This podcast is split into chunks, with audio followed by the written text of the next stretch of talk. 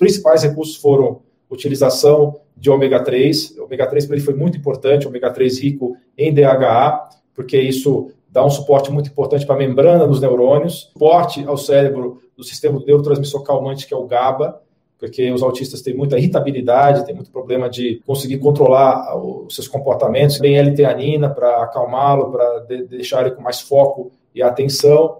E também a gente entrou com vitaminas do complexo B. A vitamina D de dado, tem um estudo na Suécia mostrando que ela é muito importante para desenvolvimento dessas crianças. Tem também muitas evidências que dentro do autismo, o microbioma intestinal, né, a microbiota intestinal, a flora normal do intestino está alterada. Então é importante dar alimentos fermentados e também dar probióticos.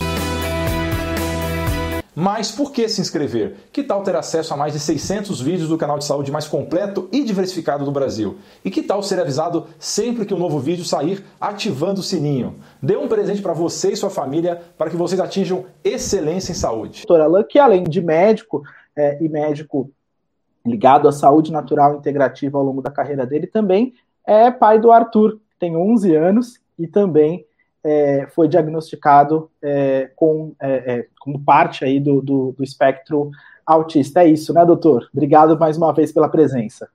Eu que agradeço o convite. Para mim é sempre muito bom estar podendo ajudar outros pais que estão passando por esse momento tão difícil do diagnóstico, para eles poderem estar sabendo que existe luz no fim do túnel, que existe formas de você lidar com isso de uma maneira eficiente para que seu filho ou filha tenha o melhor desenvolvimento possível, que possa tornar um adulto o máximo possível independente.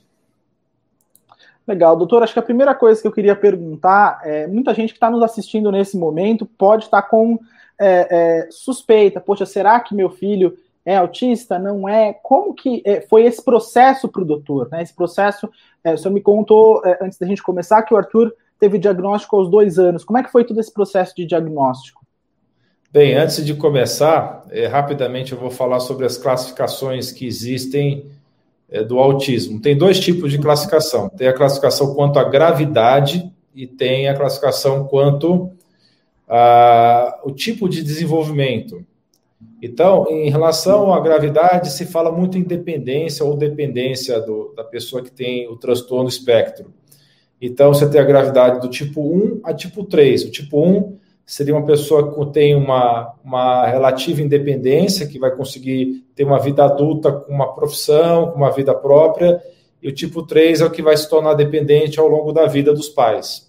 Em relação ao tipo de desenvolvimento, o tipo 1 é o tipo que você vai ter o problema desde o início do desenvolvimento. É aquele bebê que já começa a ter uma dificuldade é, de olhar nos olhos do pai, aqui ele vai ter uma dificuldade de, fazer sorriso, que não vai dar tchauzinho, então aquela criança que desde o início do desenvolvimento é um pouco diferente.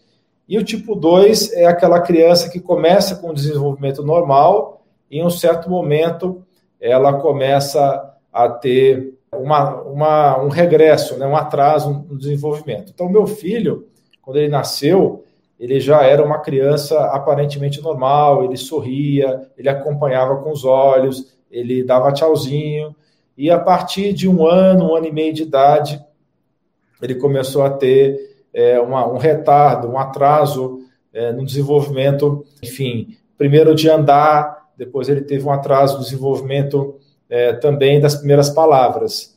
É, enfim, então, quando ele tinha aproximadamente dois anos de idade, ele então, é, ele estava com esse atraso de linguagem, nós passamos ele por uma fonoaudióloga, e essa fonoaudióloga foi a primeira pessoa que começou a levantar essa hipótese de transtorno é, do espectro autista. Então, como qualquer pai, como qualquer mãe, a gente teve uma, uma reação muito forte no início, a gente não acreditou naquele, naquela suspeita, a gente teve uma dificuldade muito grande de aceitar isso, ficamos até chateados com, com o profissional, e nós levamos em dois psiquiatras diferentes. Tá? O primeiro psiquiatra é, confirmou o diagnóstico e o segundo neuropsiquiatra também confirmou o diagnóstico. Então, a partir daí foi um desgaste muito grande, foi um estresse muito grande, e isso foi há praticamente 10 anos atrás. Né? a gente sabe que é, existe ainda uma deficiência muito grande, tanto no diagnóstico quanto no, na conduta da, das crianças com transtorno espectro autista. Então, a gente teve uma dificuldade no início um pouco grande para arrumar um profissional que realmente estivesse preparado para lidar com isso, para fazer as terapias necessárias, que foram terapias fonoaudiológicas, foram terapias psicológicas através do método ABA, e também tivemos que fazer terapia ocupacional. Então, foram três linhas diferentes de terapia, inclusive a gente teve uma preocupação muito grande desde o início de ter uma terapia é, com a, a terapia ABA, né, que é um tipo de terapia de comportamental, que fosse realmente é, muito intensa. Então, desde o início já começam os, os, problemas, porque você não tem apoio de ninguém, você não tem apoio nem do Sistema Único de Saúde e tampouco do sistema privado. Nós tínhamos plano de saúde, um bom plano de saúde, mas devido às, às regras atuais né, da Agência Nacional de saúde suplementar, que regulamenta os planos de saúde, eles exigem uma quantidade muito pequena de sessões por ano. Então, a gente estourava o número de sessões em questão de um mês para o ano inteiro, porque isso é um problema. O, não existe uma, uma exigência dos órgãos para competentes em relação aos planos de saúde para que a criança tenha acesso pleno às terapias. Doutor, e aí, é, falando um pouco sobre essa dificuldade, eu acho que é, muita gente hoje tem dificuldade de encontrar informação que ali a saúde natural, a saúde é, de verdade, como a gente fala, é, a melhora de vida e do bem-estar é, das pessoas que estão no espectro autista. É, como que o senhor foi descobrindo é, e, e, o que, que o senhor descobriu nessa caminhada ao longo de nove anos com o Arthur é, de, de coisas importantes é, que a saúde natural, ou seja, que a mudança de hábito, de alimentação, a suplementação podem fazer para uma pessoa no espectro autista? Bem, realmente no início a gente, é, quando eu comecei a entender que ele realmente era do espectro, nós não tínhamos ainda todo essa, esse conhecimento sobre a saúde da medicina integrativa. Foi uns anos depois que eu comecei realmente a estudar esse assunto. Assim que eu comecei a estudar medicina funcional integrativa, eu já comecei a fazer vários recursos para ele. Né? Então, os principais recursos foram utilização de ômega 3. O ômega 3 para ele foi muito importante, ômega 3 rico em DHA, porque isso dá um suporte muito importante para a membrana nos neurônios. Então, se você for rever a literatura de TEA dentro da medicina integrativa e funcional, realmente isso é um recurso muito importante. Então, ômega 3 com altos índices de DHA, que é o ácido docosa hexaenoico. Também, muito importante, suporte ao cérebro do sistema neurotransmissor calmante, que é o GABA, porque os autistas têm muita irritabilidade, têm muito problema de é, realmente de conseguir controlar os seus comportamentos. Então, desde o início, então, iniciamos o ômega 3, iniciamos o GABA é, e também L-teanina para acalmá-lo, para de, deixar ele com mais foco e atenção. E também a gente entrou com vitaminas do complexo B, são muito importantes. Depois, mais tarde, eu descobri, através do exame genético, que ele tinha uma mutação do gene MTHFR, que é a metileno tetrahidrofolato redutase. Então, ele precisa fazer uso de metilfolato para sempre durante a vida, devido a essa questão de ter essa mutação. Então, essa é outra é, suplementação importante para a maioria dos autistas. A vitamina D de dado, tem um estudo na Suécia mostrando que ela é muito importante para desenvolvimento dessas crianças. Também ele faz suplementação há muitos anos de vitamina D. Tem também muitas evidências que dentro do autismo o microbioma intestinal, né, a microbiota intestinal, a flora normal do intestino está alterada. Então é importante dar alimentos fermentados e também dar probióticos e também outra suplementação que ele sempre fez com o uso de probióticos. Pois é, doutor. E também uma, uma, alimentação limpa, né? A gente procurou limpar a alimentação dele, porque isso existe uma suspeita muito forte de que uma, uma das fatores que levam à doença excesso de metais tóxicos e também de é, poluentes que vêm é, dos, dos alimentos contaminados com agrotóxicos. Então, procuramos dar alimentos orgânicos para ele desde o início. Pode fazer a pergunta que você queria fazer. Imagina. É, doutor, eu queria saber o seguinte, porque muita gente é, tem trazido essa preocupação em relação à saúde intestinal, né, e, e das funções intestinais de uma criança, por exemplo, que está dentro do espectro, e a ocorrência de crises. Né, é, quem está é, talvez com um funcionamento mais prejudicado possa ter uma ocorrência de crises maior. Isso de fato procede? Como é que dá para evitar? Para evitar as crises? Isso.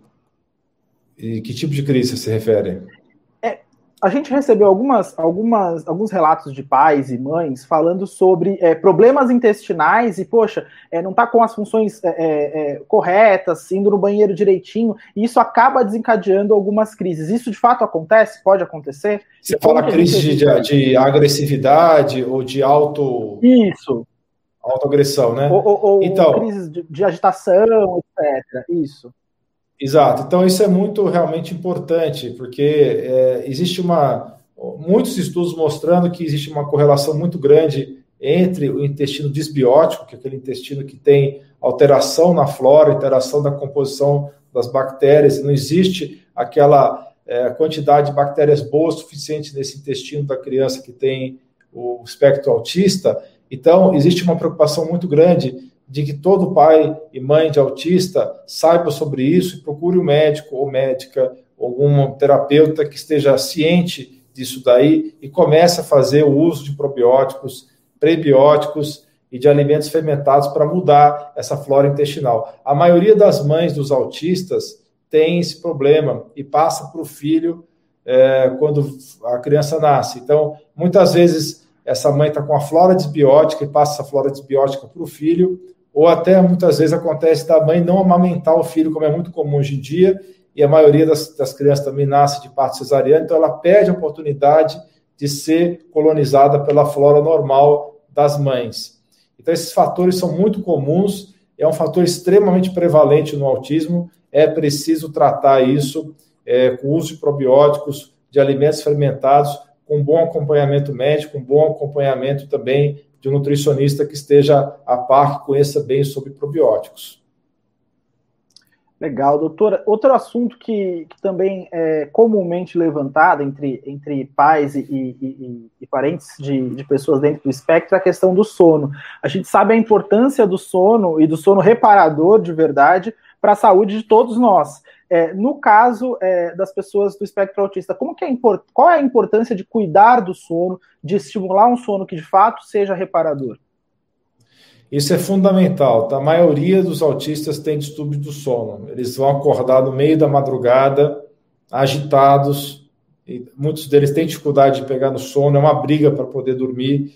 Então, isso é extremamente prevalente. Então, um dos principais efeitos que tem nível A de evidência científica pode, pode, pode discutir os tratamentos que em termos de nível de evidência, mas a melatonina está dentro do nível A de evidência para o autista. Então, o autista tem um grande benefício com a melatonina, não só pelo fato de ser o grande hormônio do sono e do todo sono, mas porque, também porque a melatonina ela tem é, um grande benefício de ser um antioxidante dos mais poderosos que a gente tem disponível. Então, a melatonina vai ajudar tanto no sono como também vai ajudar na questão é, de ser um grande antioxidante. Então, é muito importante que seja feito o uso da melatonina, sim, com acompanhamento de médico, acompanhamento nutricional, para que, logicamente, a gente não pode dizer que todo é, autista vai estar bem com melatonina, né? Tem casos e casos, mas é um dos maiores suplementos que a gente utiliza nesses, nessa população. Doutor, é, um outro, é, uma outra pergunta que eu queria trazer para a nossa conversa é em relação à ocitocina. É, qual que é a função desse hormônio na rotina da pessoa do espectro autista? E eu queria saber também se é possível aumentar esse hormônio de forma natural. Sim, a, a oxitocina é um hormônio que foi descoberto há alguns anos como um hormônio que é muito importante nas relações sociais, é muito importante nas amizades e também é muito importante nos relacionamentos entre os casais. Então é o chamado hormônio do amor, né? porque ele cria vínculo entre as pessoas, né? cria afeto entre as pessoas. E a gente Sim. sabe que os autistas têm essa dificuldade de comunicação, essa dificuldade de tocar no outro, de se relacionar com o outro. Então, a oxitocina tem alguns estudos mostrando que ele ajudou muito os autistas a melhorar o contato social com os amigos, com os parentes, com os pais. Então, ele é largamente utilizado para isso. Agora, a oxitocina, você pode tanto repor ela, existe oxitocina nasal, oxitocina sublingual, é, que são as formas mais efetivas, porque a oxitocina é uma molécula muito frágil, se você engolir ela, ela vai ser destruída pelo ácido do estômago e não vai ter um bom efeito. Então tem que ser nasal ou sublingual. E também existe formas de aumentar naturalmente a oxitocina. E como é que você pode fazer isso? Através do carinho, do amor, do afeto, através de algumas terapias corporais que você pode fazer, alguns, alguns terapeutas é, que fazem massagens específicas, tem treinamento específico de massagem, e isso tem evidências que isso pode aumentar também naturalmente a oxitocina. Tá? E também é, os pais com todo carinho, todo afeto, tendo todo tipo de paciência possível com o seu filho, é, isso vai ajudar muito a aumentar a oxitocina. Em relação a essa é, sociabilização que muitas vezes é associada, essa falta de, de sociabilidade associada a, a alguém que está no espectro autista, como é que foi a experiência do doutor e essa construção junto com o Arthur? Então, o, o Arthur foi é, realmente uma experiência muito enriquecedora né, para nós como pais, porque no início ele quase não falava, tinha uma dificuldade muito grande em aprender as palavras, e foi um processo muito árduo no começo de fazer ele a começar a falar é, frases um pouquinho mais longas. E ao longo de muitos anos de batalha, aí, de muitas terapias, de muito uso de suplementação sensata, de regular o intestino dele, de cortar glúten da alimentação, cortar os alimentos inflamatórios, cortar o açúcar, cortar os derivados do leite. Foi muito desgastante para nós tudo isso aí, mas foi teve um grande, uma grande resposta. Né? Então, tanto que depois de alguns anos de terapia, no caso específico do Arthur, não posso dizer que isso é, é uma coisa geral, cada caso é um caso, existe é, muitos tipos diferentes de autismo, cada criança é de um jeito diferente, mas no meu caso específico, o Arthur se tornou uma criança bastante sociável. Hoje ele é muito é, realmente sociável, ele busca o contato com as pessoas, ele é muito falante, então ele, ele realmente nesse ponto a gente teve essa, essa felicidade de ter essa resposta muito boa da parte dele. Acredito que foi essa combinação de terapias junto com alimentação saudável, tirando as toxinas dele e associado também com a terapia ocupacional e as terapias psicológicas. Doutor, tem uma pergunta aqui da Adriana, nossa assinante. Ela perguntou o seguinte: ela falou que o filho dela tem 39 anos e está sendo analisado só agora sobre a questão é, do espectro autista. Ela pergunta a quem recorrer, que especialista poderá é, é, confirmar isso, porque ela tem essa dificuldade, o senhor vê 39 anos, ela está nesse momento agora do diagnóstico. Como que a gente ajuda ela a acelerar esse processo?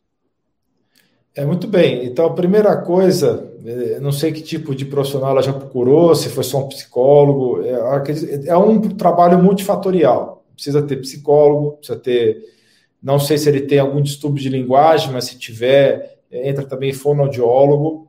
É, terapia ocupacional, nesse ponto da vida dele, já não faria muito mais sentido. Mas seria realmente fazer uma, uma, uma consulta com um psiquiatra com experiência em, na doença, no autismo, ou um neuropsiquiatra, ou ainda, a gente tem hoje especialistas que são pais de, de autistas que já estudam autismo há mais de 20 anos, como é o caso da Simone Pires, que é um profissional aqui em São Paulo, que era de formação, é uma anestesista, mas como ela tem um filho autista de 20 anos de idade, ela estuda o assunto já tem mais de 20 anos. Então, quer dizer, mais de 20 anos, cerca de 18 anos que ela, que ela estuda o assunto. Então, é, tem essas várias linhas que ela pode seguir, tanto marca com psiquiatra, um neuropsiquiatra, ou até mesmo um profissional que se especializou no autismo, ou até por uma questão pessoal, como é o caso da Simone Pires. Legal. Doutor, tem um assunto que eu vou acabar voltando, que é o da alimentação, porque tem muita gente trazendo para a gente é, um tema que às vezes é controverso, que é o glúten, né? A gente sabe que o glúten ele é altamente inflamatório, isso já dito pelo doutor e, e outros é, especialistas que trabalham conosco na Jolivie. Como que cortar o glúten pode beneficiar é, no desenvolvimento e numa melhor qualidade de vida para uma pessoa no, no espectro autista? Então, como você falou, o glúten é um complexo proteico que tem nos cereais, especialmente no trigo, e que ele é altamente irritativo para a barreira intestinal. Então, o glúten, ele abre a barreira intestinal, porque ele interfere com uma proteína chamada zonulina, que significa é, portão em grego. Então, esse portão do intestino é aberto, existe essa separação entre as células intestinais, é, nas junções estreitas se abrem e proteínas estranhas entram para dentro do intestino, para a rede de defesa que tem no intestino, as placas de Peyer, onde está concentrado mais ou menos 75% do sistema imune. Então, é consenso entre os profissionais da medicina funcional integrativa, não é consenso na literatura em geral, obviamente, mas na, pelo menos na medicina integrativa, que a retirada do glúten se faz necessária é, em algum momento, normalmente no, quando você faz o diagnóstico. É para sempre? Não necessariamente. Você pode deixar o glúten fora da dieta por alguns anos e existe alguns profissionais que acreditam que você pode reintroduzir o glúten. A minha opinião pessoal é que não deveria ter essa reintrodução. O que a gente admite, pelo menos dentro da minha visão, é que a pessoa consuma o glúten esporadicamente num evento, numa festa, numa viagem, é, mas que tire o glúten do dia a dia. Então, fique dois, três anos sem consumir o glúten e depois disso, quando tiver o quadro já tá, estiver bem estabilizado, é admitido a consumir o glúten esporadicamente, digamos, uma vez por mês, duas vezes por mês, tá? Então, diferentes profissionais têm diferentes opiniões sobre isso, mas a grande maioria concorda que o glúten e também a caseína do leite são dois fatores que são os principais é, elementos inflamatórios que vão levar à abertura da barreira intestinal e que vão piorar o quadro do autismo. E aí, nesse, nesse momento do, do leite, doutor, só um parêntese, muita gente acha que usar o leite sem lactose pode ser uma alternativa, aquele leite que a gente compra de caixinha que supostamente sem lactose. Mas na verdade, o que causa o prejuízo não é a lactose, né? Sim, na verdade o que nós temos é que a caseína do leite, que a maioria do rebanho tem uma caseína chamada caseína A1. Essa caseína é altamente inflamatória e ela tem uma semelhança estrutural com glúten. Então, é, hoje, todos os neurologistas que eu conheço, todos os psiquiatras que eu conheço que estudam a medicina funcional integrativa, é, recomendam a retirada desse tipo de leite com essa caseína. Existe hoje leites alternativos que têm a caseína A2, é leite de cabra, leite de búfala e também algumas variedades de bovinos que têm essa caseína.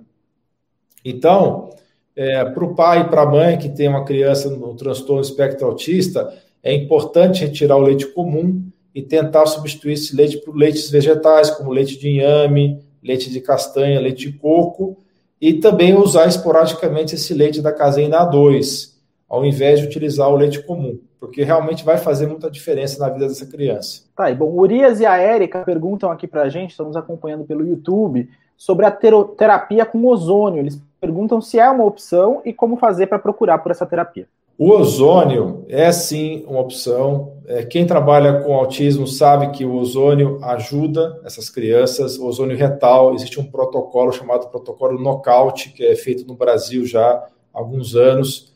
E a gente está em processos de autorização do ozônio pelo Conselho de Medicina. Existe uma resistência muito grande. Já houve autorização pelo Conselho de Odontologia, já houve autorização pelo conceito de fisioterapia então está faltando essa autorização pelo Conselho de Medicina. Mas hoje a BOS, que é a Associação Brasileira de Ozonioterapia, e também a SOBON, que é a Sociedade Brasileira de Ozonioterapia Médica, estão lutando para conseguir essa aprovação e estão se acumulando evidências científicas.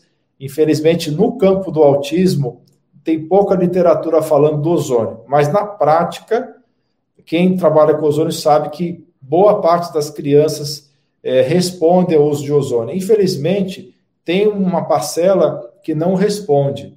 Como qualquer outra terapia, nenhuma terapia que você vai ver por aí é 100% de eficácia. Então, não são todas as crianças que respondem ao ozônio, mas é uma parcela significativa. Vale a pena fazer o teste com ozônio retal, não vai ter nenhuma toxicidade para a criança. Então, o máximo que vai acontecer, em alguns casos, não vai ter resposta, mas vale muito a pena tentar sim, porque muitos casos têm resposta. Outro caso que, que surgiu aqui, doutora Daniele pergunta para a gente se o canabidiol também é uma opção no caso do, do transtorno do espectro autista. Sim, o canabidiol é uma opção. Já foi estudado tanto o canabidiol quanto o THC para o autismo. Algumas crianças vão responder ao canabidiol, outras vão responder ao THC, e tem um terceiro grupo que não responde nem a um nem a outro. Então, é também um importante elemento do armamentário que tem que ser testado em crianças, especialmente as mais agitadas e que dependem de uso de risperidona ou de aripiprazole, que são drogas que são aprovadas para o autismo, mas que são meramente são calmantes, né? São para acalmar a criança. Então, ao invés de usar aripiprazole ou usar outras drogas, é interessante a gente utilizar o GABA, utilizar a L-teanina, utilizar o CBD, que tem muito menos efeitos colaterais. Então, deve ser tentado sim, é, não é um, um artifício que vai resolver para todos os casos, mas tem o seu papel sim na terapia. E a gente sabe, doutor, que existem é, pessoas dentro do espectro que passam a vida é, controlando as crises, e às vezes crises frequentes, baseando-se em droga, né? Porque não conseguiram ainda encontrar alternativas fora da, da farmacologia, dos remédios, etc., para conseguir um, um, tratamento e conseguir uma qualidade de vida de fato é, boa, né? É, além do canabidiol, o que mais que pode ser feito? É, o senhor já deu alguns exemplos, vou voltar nesse tema. É, o que, que, a gente pode fazer é, para melhorar essa qualidade de vida? Tem suplementos que são importantes? Tem bastante coisa que a gente pode falar aqui. Em termos de nível de evidência científica, porque eu sei que tem pessoas que estão assistindo que têm informação na área de saúde, então é importante falar um pouquinho de evidência científica, Sim. tá? O que, que tem de estudo nível A de evidência? Melatonina para o sono, é, naltrexona de baixa dosagem, que também uso muito no consultório para não para pacientes autistas em si, mas que também pode ser utilizado para paciente autista, que é um grande anti-inflamatório, tem pouquíssimo efeito colateral. Então, nível A, melatonina, naltrexona de baixa dosagem, musicoterapia, que no Brasil, infelizmente, é pouco difundido. Tem pouca gente que trabalha com musicoterapia. Nível de evidência é. B, carnitina, que é um grande estimulador da mitocôndria, que ajuda no processo mitocondrial de formação de energia. Muitos autistas têm disfunção mitocondrial. Então, carnitina ajuda bastante. Tetrahidrobiopterina, que é um, uma espécie parente da vitamina do complexo B, também ajuda bastante na metilação especialmente. Vitamina C, agonistas alfa-2, que é um tipo de medicamento, uso de câmera hiperbárica de oxigênio, além do próprio ozônio, que nós já mencionamos. Ozônio aqui não, não estaria no nível de evidência B, mas é, eu coloquei o ozônio aqui porque ele tem uma semelhança também uma terapia oxidativa. Imunomodulação com vários elementos naturais, como é o caso do beta-glucano, como é o caso do fator de transferência. Dietas anti-inflamatórias, oxitocina, que vai aumentar o vínculo social, como nós comentamos mais cedo nessa live. É, nível C, uso de minerais como magnésio, zinco e polivitamínicos, a carnosina, a dieta de eliminação, uso de quelação de metais, ou seja, você pode usar elementos como é o caso, é, por exemplo, de EDTA, DMSA, para tirar metais tóxicos, tá? antagonista do glutamato, que é um neurotransmissor estatório do cérebro, você também pode utilizar para o autismo.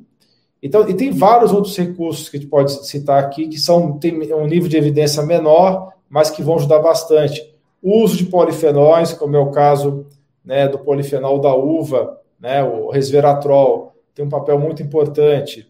A dieta, que você tira o glúten e alguns carboidratos específicos, como é o caso das, dos cereais, e dos vegetais ricos em amido. Você tem também aí uh, uso da luteolina, não confundir com luteína. Luteína é um, é um carotenoide, luteolina é um flavonoide, também é um anti-inflamatório natural. O uso do açafrão ou da cúrcuma vai ter efeito imunomodulador e anti-inflamatório. O uso da quercetina, que também é um anti-inflamatório natural, e tem um produto chamado Neuroprotec, que é a associação da quercetina com luteolina. O uso do sulforafano, que é um derivado do brócolis e dos vegetais crucíferos, tá? Isso também é um ótimo anti-inflamatório natural. O NAC, que é a N-acetilcisteína, que está muito famoso agora por causa do Covid, e o NAC é um elemento que também ajuda no autismo, porque ele diminui a irritabilidade e comportamentos agressivos. O uso do ômega 3, como eu já mencionei, que meu filho usou bastante. Tá? O uso da L-teanina, da oxitocina, do naltrexona de baixa dosagem. O, em termos de óleos essenciais, o óleo essencial de eucalipto, que tem um estudo científico Legal. mostrando o óleo essencial de eucalipto ajuda a acalmar a criança e melhorar o foco e a atenção. Também o óleo de citrus aurante, o óleo essencial de citrus aurante é outro óleo essencial que também melhora o foco e atenção. Cuidado com o óleo de lavanda, porque o óleo de lavanda ele é muito utilizado para melhorar o sono. Nas crianças autistas, às vezes o óleo de lavanda pode ter um efeito contrário, de piorar o foco e a atenção. Então, o óleo de lavanda que eu uso muito para os meus pacientes insones, no caso do autismo, tem que ser visto com cuidado, vai dar certo em algumas crianças e outras pode piorar a atenção e o foco. O uso do canabidiol ou THC, como já, já foi perguntado aí, né, também pode ser tentado. Riboflavina, que é a vitamina B2, coenzima Q10, acetil L-carnitina, glutationa sublingual. Então, a quantidade de, de recursos é muito grande. Tá? Então, é, zinco e magnésio para as crianças que têm deficiência desses minerais. Então, taurina é, pode ser utilizado com cautela, porque algumas crianças que usam taurina, que apesar de ser um, é, um peptídeo muito importante para melhorar o cérebro, em algumas crianças com transtorno de espectro autista pode causar um pouco de agitação mas pode ser muito bom para outras crianças, tá? E o uso de, de probióticos, tá? O pool de probióticos, Legal. tanto os, os bifidobacterium quanto os lactobacilos. Muitas crianças têm excesso de Clostridium, que é uma bactéria ruim, né, que se acumula no intestino e pode causar distúrbios mentais nessas crianças. Tá aí. Doutor, é, acho que agora a gente tem é, é, é algumas alternativas aí, espero que a gente esteja ajudando. É, se você é pai, mãe, ou, ou enfim, familiar de alguém dentro do espectro autista. Espero que a gente consiga estar ajudando aí na busca por soluções e soluções saudáveis, de fato, naturais. É, Oliveira pergunta aqui para a gente se a dieta cetogênica reduz convulsões. Sim, a dieta cetogênica é estudada desde 1920 para doenças neurológicas e ela tem um efeito muito importante para muitas crianças que têm é, convulsões, especialmente aquelas convulsões de difícil tratamento que não responde a nenhum medicamento. Então, tem uma síndrome convulsiva, uma doença muito grave, chama síndrome de West, e que ela, ela, ela com frequência não responde a nenhum tipo de anticonvulsivante. Então, tem estudos mostrando que a, essa dieta cetogênica pode ser muito útil para crianças com convulsões e também pode ser muito útil para crianças com autismo, tá? Então, Existem várias, várias é, dietas que foram testadas para autismo, tanto a dieta sem glúten, a dieta do Mediterrâneo, a dieta é, que chama-se SCD, que é de carboidratos específicos. Já foi tentado dieta de vários tipos diferentes, inclusive a cetogênica. A dieta cetogênica ela é um desafio muito grande para criança, né? já é difícil para adulto, quanto mais criança, mas ela pode ser realmente tentada, a cetogênica, porque ela tem bons resultados em crianças que têm convulsões e também já teve bons resultados também com crianças com autismo. Legal. Bom, o Evandro Golds pergunta para a gente se o autismo pode ser considerado uma doença autoimune. Existe uma teoria muito forte associando o autismo à doença autoimune, porque é, justamente a microglia, que são as células de defesa do cérebro dessas crianças, estão hiperativadas. Então, existem várias evidências, inclusive com estudos pós-mortem, que foram feitos estudos é, de pessoas que tinham a doença, que depois foram submetidos à autópsia, e que o cérebro dessas pessoas tinha um excesso de atividade do sistema de defesa. Então, existe uma teoria muito forte dizendo que realmente existe um componente autoimune bem presente, de ativação da, da glia, de neuroinflamação, de produção de citocinas inflamatórias, que são os mediadores que levam a inflamação exagerada no cérebro. Por isso que Muitos desses recursos que a gente utiliza para o autismo são substâncias anti-inflamatórias naturais e também a naltrexona de baixa dosagem, porque são substâncias que vão reduzir essa cascata inflamatória do cérebro. E é por isso também que retirar os alimentos que levam à autoimunidade tem tanto efeito no, no caso do autismo, como retirar o glúten e retirar a caseína. A Flávia, ela pergunta é, por que as crianças autistas choram muito? Se tem alguma razão é, científica para isso? Tem, tem sim. Existe muito, um problema muito grande entre os autistas. Os autistas, em geral, eles têm muitos distúrbios de saúde e que as pessoas muitas vezes não têm noção disso. Então, distúrbios gastrointestinais, por exemplo, no autista, são muito frequentes. Então, essas crianças podem ter até úlcera do adenal não diagnosticada. Eu vou contar uma história aqui para estar tá exemplificando. Tem um caso de uma criança que toda vez que ela era colocada dentro do carro para levá-la para algum lugar, ela ficava muito agitada, batia nos pais, batia em quem estivesse dentro do carro. E então, descobriu-se, através de uma endoscopia digestiva alta, que ela tinha uma úlcera do adenal. Depois que foi tratada essa úlcera, essa criança parou de se comportar dessa forma dentro do carro. Então, como o autista tem muita dificuldade de se comunicar, em geral, ele não fala, ah, tu tá doendo aqui, tá doendo ali. Ele, ele se manifesta, a manifestação dele é agitação, que pode ser uhum. autoagressão ou pode ser uma agressão com uma pessoa. Então, muitas vezes ele vai num psiquiatra, num neurologista, e é passado um calmante, passado um, né, um, um remédio que vai diminuir essa irritabilidade, mas não vai na origem do problema. Então, a pessoa, o pai que tem esse problema em casa, um filho muito agitado, tem que fazer investigação da saúde completa dessa criança, porque pode ser um problema, por exemplo, digestivo, levando a essa agitação, e quando você resolve esse problema, a agitação some. Não é para simplesmente sedar a criança imediatamente, porque ela não sabe se expressar, ela não vai falar que dói aqui, dói acolá. Ele tem outro jeito de se manifestar. Então, tem que ficar muito atento em relação a isso. A irritabilidade do autista está ligado tanto a esses problemas que ela pode ter no trato digestório, como ele pode estar ligado à neuroinflamação. Aí, quando você resolve a neuroinflamação e resolve também a questão eh, subjacente, que pode ser, por exemplo, um problema digestivo, a criança se acalma.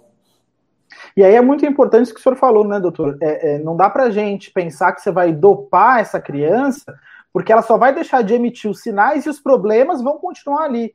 Então, quando ela chora, quando ela tem uma crise, ela está sinalizando um problema que a gente tem que ir na causa do problema e não só tirar o choro e tirar a agitação, né? Isso pode ser muito desafiador, porque a criança não vai falar, né? Então, o médico tem que estar muito atento quanto a isso e tem que investigar o corpo inteiro da criança até achar se tem algum fator que está levando essa irritação da criança. E aí, olha só, a Érica trouxe aqui para gente que ela é, já dá leite zero lactose para o filho há algum tempo. E aí, Érica, só vou retomar o que o doutor falou agora há pouco, né? A caseína do leite, ela é a substância que a gente tem que é, é, preferencialmente tirar dessa dieta. Então não adianta o, o, leite sem lactose, porque o leite sem lactose também tem a caseína. É, Exatamente. Existe essa, essa gente... ideia, as pessoas confundem muito, né? Pensa que o problema é o, é o açúcar. Lactose, pessoal, é o açúcar do leite, tá? Ele, ele tem problemas? Tem sim. Muitos adultos têm intolerância à lactose, vão ter diarreia, vão ter distúrbios intestinais por conta de intolerância à lactose. Mas nós estamos falando aqui de outra coisa, da proteína do leite, uma caseína que tem no queijo também, tem no iogurte, tá? Então não é a lactose, existe essa confusão muito frequente a respeito disso. Tá aí. Doutor, para a gente encerrar o nosso papo, é, queria. É óbvio que essas pessoas, né, o médico e o pai, se misturam, mas eu queria terminar falando um pouco sobre essa relação. O que, que o senhor é, e a sua esposa, é, nessa trajetória com o Arthur, aprenderam é, e que o senhor acha que vale a pena compartilhar com quem está nos assistindo? É, a criança é maravilhosa. Meu filho é uma criança maravilhosa e a gente cada dia aprende mais com ele. Ele, é, ele tem uma ética absurda. É uma criança que a gente fica impressionado como ele, ele, ele tem uma preocupação com o meio ambiente, tem uma preocupação com questões sociais. Ele é uma criança hoje que é extremamente estudiosa, aplicada nos estudos é um dos melhores alunos da turma dele. Ele já há alguns anos consegue estudar junto com crianças que são ditas normais, é, inclusive ele foi até selecionado para ser uma das crianças para participar de um programa chama-se Canguru, se eu não me engano, que é só os melhores alunos da escola são selecionados. Então a gente tem uma felicidade muito grande de ter todo esse investimento que nós fizemos dele, ter tido esse retorno maravilhoso. Então, até hoje ele tem algumas questõezinhas ainda que a gente tem que lidar no dia a dia, mas graças a Deus ele consegue conviver muito bem com as outras crianças. Ele é uma criança muito amorosa, é uma criança muito respeitosa com, com os adultos, muito educado, muito polido. Então a gente tem um orgulho muito grande dele realmente ser que ele é. E ele tem uma, uma preocupação ecológica tão grande que é, o grande hobby dele hoje em dia são os pistacídeos, né? Que eu aprendi o que é um pistacídeo com ele, na verdade, né?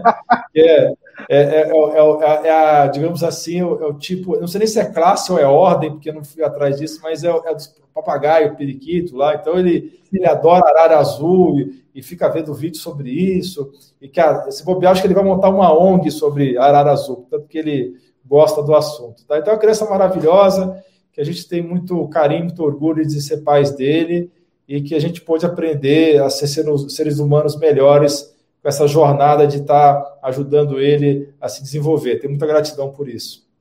Tá aí, doutor. Doutor, muito obrigado é, é, por compartilhar não só o, conhecimento do doutor, que a gente já compartilha há bastante tempo aqui na Jolivie, mas também a, a sua experiência de vida e da, da doutora Ana, sua esposa, é, do Arthur. É, para a gente, acho que foi muito rico. Agradecer a todo mundo que participou com a gente. Não se esqueça de dar um joinha nesse vídeo, compartilhar com seus amigos e familiares e clicar em inscrever-se para que você e sua família atinjam excelência em saúde. Você é fera! Um grande abraço e um beijo no seu coração.